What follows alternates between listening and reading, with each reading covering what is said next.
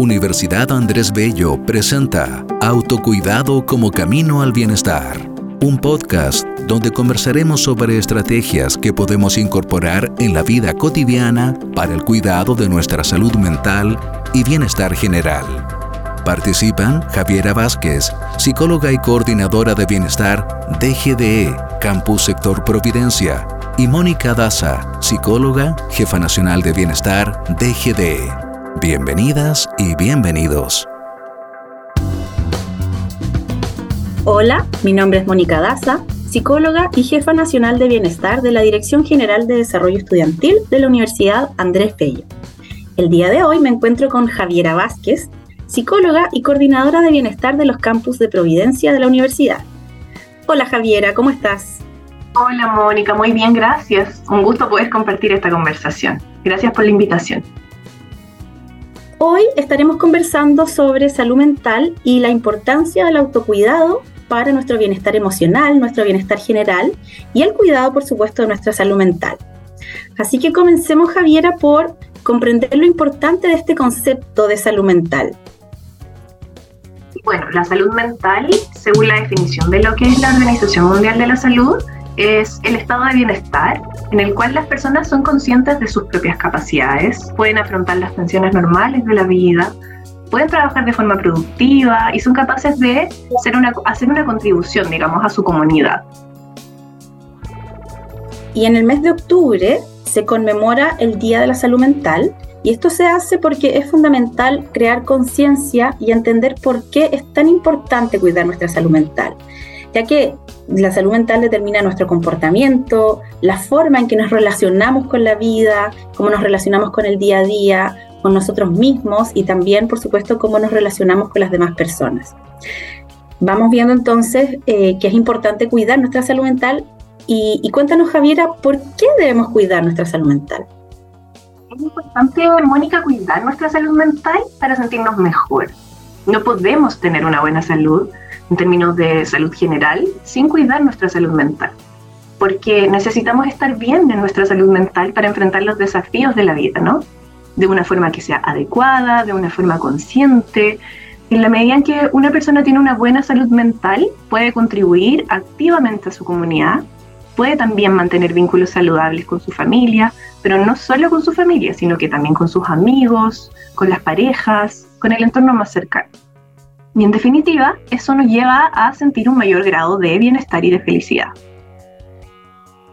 Una de las cosas que más escuchamos eh, es que es fundamental para promover la salud mental el regular la presencia de, de, lo que nos genera estrés y aprender a manejar esto que nos genera estrés de formas adaptativas. Ahora, si bien esto puede sonar muy simple, la verdad es que en nuestra vida cotidiana a veces no sabemos con claridad qué podemos hacer para enfrentarnos de manera saludable a las situaciones de la vida. Entonces, conversemos un poco, Javiera, cómo podemos efectivamente hacer esto. Podemos considerar, Mónica, el autocuidado como una herramienta para mejorar la salud mental, porque lo cierto es que no es necesario llegar a tocar fondo para tomar medidas. Entonces la invitación es a trabajar con pequeñas acciones el autocuidado. Y aquí es fundamental comprender que no son grandes cambios o acciones las que hacen la diferencia, sino que basta con tomar pequeñas decisiones en el día a día. Eso es clave entonces, saber que con pequeñas acciones cotidianas de autocuidado podemos cuidar nuestra salud mental. Y aquí llegamos entonces a este concepto tan relevante que es el concepto del autocuidado. ¿Cómo podemos entender qué es lo que es, qué significa el autocuidado? El autocuidado, Mónica, es algo así como un acto de amabilidad con uno mismo. En términos bien simples, el autocuidado es el cuidado referenciado a uno mismo, ¿no? Es fortalecer y cultivar la salud, pero no solo la salud mental, sino que también la salud física, emocional, para así cuidar y prevenir cualquier tipo de enfermedad o malestar. Son prácticas, son acciones diarias y estrategias que influyen positivamente en todas las áreas de nuestra vida y en nuestro bienestar estos actos diarios, entonces van a permitir que las personas se ayuden a sí mismas, regulando aquellas circunstancias que pueden afectarlas. Entiendo que tiene que ver con nuestros hábitos, entonces, ¿no? Es decir, aquellas acciones que hacemos de forma reiterada en el tiempo y que van contribuyendo a nuestro bienestar en la medida que son hábitos saludables, o por el contrario, van deteriorándolo, si son acciones que al perdurar en el tiempo nos van generando cierto malestar y ese malestar se va acumulando. ¿Qué acciones simples podemos incorporar en nuestra vida cotidiana para tener autocuidado y así encaminarnos a una mayor sensación de bienestar en nuestras vidas? hay varias estrategias o tips que se plantean y que promueven el bienestar en las personas, como por ejemplo uno que a mí me hace mucho sentido, que es el de aprender a poner los límites de forma asertiva. Es fundamental aprender a decir que no y no sobreexigirse en relación a ello.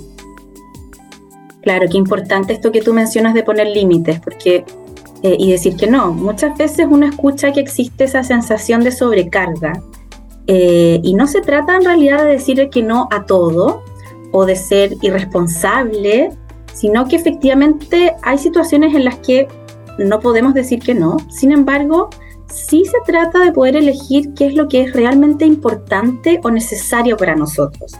Y lo que no queremos realmente o no necesitamos, quizás aprender a restarle, restarle prioridad.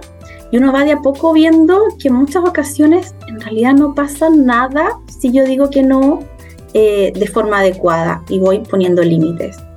Por ejemplo, algo que uno escucha mucho eh, al conversar con estudiantes o con jóvenes es que hay veces que tienen invitaciones a una fiesta o un carrete, como decimos en Chile, y realmente no tienen ganas de ir porque están cansados, em, pero se sienten comprometidos. Entonces ahí quizás, a modo de ejemplo, quizás detenerse, priorizar el descanso y decir, bueno, eh, ¿sabes qué? Te aviso que en realidad no voy a ir porque necesito descansar y ser respetuoso también con esta necesidad que tengo, que en realidad no pasa nada eh, si priorizo mi bienestar. ¿Qué otras estrategias generales de autocuidado nos puedes recomendar, Javiera? Hay estrategias eh, generales de autocuidado, como esto que escuchamos bien frecuente, de mantenerse hidratado, por ejemplo. está muy comprobado que tomar agua mantener nuestro cuerpo hidratado permite que físicamente funcionemos en un estado más óptimo, ¿no? Dormir, por ejemplo, entre 7 y 9 horas diarias y de corrido, para así no estar fatigados o cansados al otro día, tener la energía suficiente para poder enfrentar los desafíos de nuestra vida. Claro, y también las horas de sueño tienen un rol importante eh, en nuestro estado de ánimo. También está comprobado que la falta de sueño a veces nos hace sentir más irritables, con menos tolerancia. También es importante dedicarse espacios ¿no? y tiempos de ocio. Eh, acá una estrategia importante es eh, tener la organización de nuestro cotidiano, ¿no? de nuestro día a día y eh, dejar espacios que pueden ser incluso pequeños para, para dedicar al tiempo de ocio. ¿no? Fomentar el cuidado en redes de apoyo, por ejemplo, cuidar los vínculos que establecemos con nuestras amistades, con nuestra familia o con, nuestras, con nuestros cercanos, digamos, nuestras parejas también. Realizar actividad física de forma regular. Preocuparnos. Y acá, y acá la actividad física no necesariamente tengo que ir a un gimnasio o practicar algún deporte o pertenecer a algún equipo. Basta con que yo quizás me haga el ánimo de salir a caminar, de seguir algún, alguna práctica de ejercicio con un video que puedo encontrar en internet, por ejemplo. Claro, eso mismo que tú decías, podemos salir a caminar, ponernos unos audífonos, escuchar música que nos haga sentir bien, dar una vuelta, eso ya es, digamos, eh, generar y realizar actividad física. Preocuparnos también, como iba a decir, de regular las emociones en vez de evitarlas, ¿no? aceptar eso que nos pasa, eso que sentimos y no reprimirlo. Por eso es importante también aprender a poner los límites, como bien ya lo habíamos señalado, tener un tiempo eh, para conectar con uno mismo, generar esos espacios breves de introspección, de autoobservación, hacer un chequeo emocional para conectar cómo nos estamos sintiendo hoy, ¿no? En el momento presente. Compartir lo que nos pasa con personas que nos escuchen, eh, con personas que nos hagan sentir valoradas también reconocer cuando necesitamos ayuda, ¿no? Y generar todas las acciones y movilizar nuestras acciones para, para pedir ayuda cuando la necesitamos. Y bueno, hay una estrategia que a mí me hace mucho sentido, que también tiene que ver con esto de buscar información válida para guiar nuestro bienestar. Eh, pasa mucho que las personas, los jóvenes sobre todo, siguen consejos de influencers en redes sociales y que no tienen nada de formación ni conocimiento sobre salud mental. ¿no? Eh, se sabe que altos indicadores de, digamos, de, lo que ellos dicen, de lo que ellos señalan en las redes sociales, no, no corresponde con información ni verídica ni, ni fidedigna, ¿no? Es importante tratar de incorporar todo esto que tú mencionas a nuestra vida cotidiana. Y ahora eso nos lleva también a pensar un poco en cuáles son las acciones que deberíamos intentar evitar eh, en el cotidiano, es decir, qué no debemos hacer para eh, ir en cuidado de nuestra salud mental y promover nuestro autocuidado. Bueno, ¿qué no debemos hacer? Eh, todas las cosas, digamos, contrarias a las que recién mencioné. Por ejemplo, evitar quedarse despierto hasta altas horas de la noche, intentar evitar mantener vínculos que nos hacen daño, donde no nos sentimos ni aceptados ni valorados, estar todo el día conectado en redes sociales, que hoy en día pasa mucho, no dejarse tiempo, por ejemplo, para realizar esas actividades de ocio tan necesarias. Eh, es importante también evitar aislarse eh, y cuidar las relaciones eh, que tenemos con nuestros más cercanos, evitar acumular las presiones hasta explotar. Por eso es bueno reconocer cuándo necesitamos ayuda. También es importante evitar pretender que se puede resolver todo por uno mismo, que podemos resolver todo por uno mismo. Es clave pedir ayuda cuando sea necesario. Cuando tú mencionas esto de evitar aislarse, qué importante también, porque es sano tener momentos para uno, momentos de introspección, de calma, de tranquilidad. Y acá la invitación un poco es a mantener un equilibrio entre esos espacios que son propios con los espacios que son compartidos con otro, con el saber pedir ayuda, con el poder vincularnos. Vamos viendo también que acá vamos hablando de distintos tipos de autocuidado. Sí, efectivamente hay distintos tipos de autocuidado los más comunes son el autocuidado físico, eh, también existe el autocuidado social, el autocuidado mental y el autocuidado emocional. Bueno, respecto de lo que es el autocuidado físico, tiene relación con atender a nuestro cuerpo físico y a nuestra salud a través de acciones que benefician al cuerpo, que van desde lo que es una alimentación sana y saludable hasta hacer ejercicio, ¿no? Eh, respecto del autocuidado social, este consiste en la relación que tienes contigo mismo, pero también con los demás, ¿no? Cuando estás bien contigo mismo, Mónica, también estás entonces bien con los demás, ¿no? A través de la empatía, la solidaridad, por ejemplo. Y desde esta esfera del autocuidado social hay varias actividades que podemos realizar. Por ejemplo, tener contacto social, dedicar tiempo para estar con los demás, eh, como decías anteriormente, intentar rodearnos de personas que, nos nutran, que nos, que, nos permitan recibir afecto y también dar afecto. Eh, saber pedir ayuda, aprender a decir que no, ser escuchados.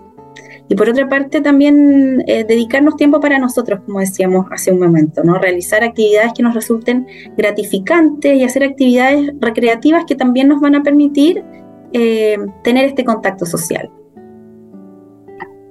Ahora, respecto de lo que es el autocuidado mental, que es este otro tipo de autocuidado, este se relaciona más bien con lo cognitivo, ¿no? Con todo aquello que tenga que ver con cultivar la mente, como leer, por ejemplo, fomentar la creatividad, aprender algo nuevo, el cuidado de los pensamientos.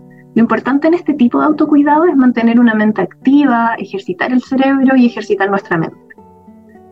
Respecto del autocuidado emocional, como bien su nombre lo señala, se basa en cuidar las emociones, en reconocer lo que sentimos, en aceptar las emociones que sentimos y no evadirlas para tratar de sentirnos mejor. Efectivamente, es muy común que cuando tenemos emociones que son displacenteras, queramos evitarlas. Y sin embargo, lo que, lo que vemos en, en psicología es que para poder gestionar adecuadamente esas emociones es necesario reconocerlas y darles su espacio. Em, algunas actividades que se pueden realizar para fomentar el autocuidado emocional son, por ejemplo, observar y reconocer cuáles son nuestras capacidades y también cuáles son nuestras debilidades. Intentar eh, perdonarse uno mismo, tener una actitud positiva, eh, intentar el ejercicio de la autocompasión, que es tan bonito cuando uno lo conoce y lo empieza a poner en práctica, y todas estas son acciones que nos permiten ir desarrollando también una autoestima positiva.